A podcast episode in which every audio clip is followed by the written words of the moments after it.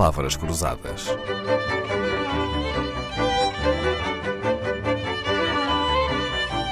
Porque quase tudo é uma questão de semântica. Esta semana, o tema do Palavras Cruzadas é a literacia financeira. Aquilo que qualquer cidadão deve saber para poder gerir bem a sua vida, rentabilizar as suas poupanças, não cair nas armadilhas do endividamento excessivo, evitar as fraudes, não ser apanhado por descuidos ou imprevistos. Então, mas isto não é fazer de cada pessoa um mini economista ou um mini gestor, professor Carlos Alves? Não, de forma alguma, não é?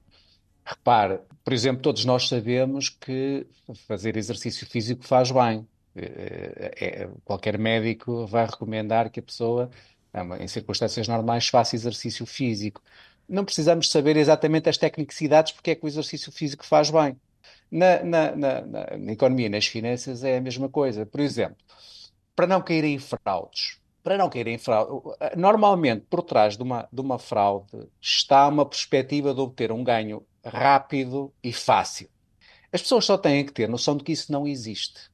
Para não cair em fraudes é preciso, antes de mais, ter consciência de que, como os economistas costumam dizer, não há almoços grátis. Mesmo os investidores institucionais, os fundos de investimento, os fundos de pensões, etc., não conseguem eles próprios obter rentabilidades anormais, isto é, rentabilidades que, vão, que são além daquilo que os riscos incorridos justificam.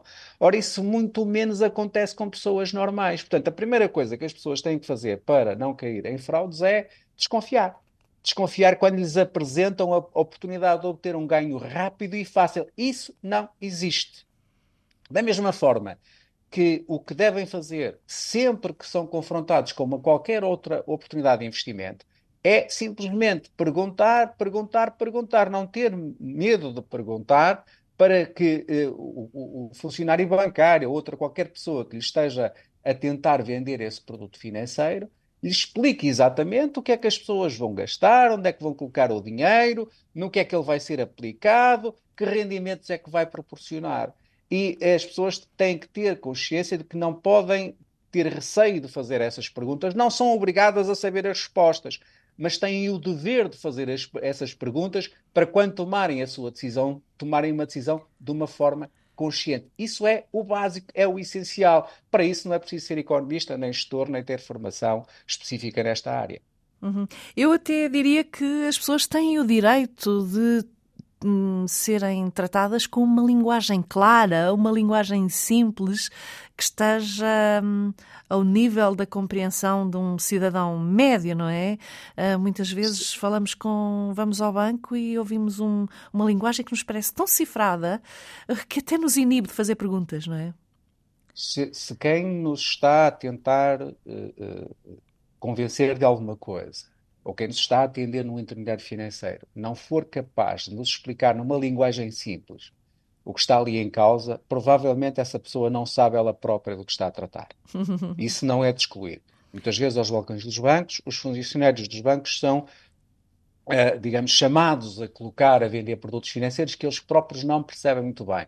Nessas circunstâncias, as pessoas devem evitar investir têm, os, os intermediários financeiros têm obrigação de explicar aos seus clientes exatamente o que está em causa e têm obrigação de explicar de forma a que as pessoas entendam. Uhum. Vamos deixar aqui bem vincada essa ideia de que qualquer pessoa tem direito a ser esclarecida de forma com uma linguagem acessível, uma linguagem clara, facilmente compreensível. Quando alguma coisa corre mal, professor Carlos Alves, quem é que pode ajudar os consumidores de produtos financeiros? A quem é que eles Bom, se devem queixar? Aos reguladores e aos supervisores, é? Que é outro São problema. Muitas vezes as pessoas não sabem a que porta ir bater, não é? Mas é, é relativamente simples entre nós. Aqui em Portugal há três reguladores e supervisores na área financeira. É, o Banco de Portugal para toda a atividade bancária, portanto, se for um problema com um banco, a porta primeira a que se devem dirigir é o Banco de Portugal. Se for um problema relacionado com produtos da área seguradora ou fundos de pensões é a ASF, a Autoridade de Supervisão de Seguros e Fundo de Pensões. Finalmente, se for um produto do mercado de capitais, do mercado de ações, obrigações, fundos de investimento ou outro qualquer valor mobiliário, a entidade a quem se deve dirigir é a Comissão do Mercado de Valores Mobiliários. Eu diria que se tiver dúvidas, escreva para as três, é?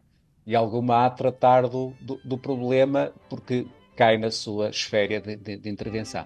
Quando não soubermos o que fazer ou o assunto nos parecer muito complicado, é simples, basta perguntar, perguntar, perguntar. Palavras Cruzadas, um programa de Dalila Carvalho.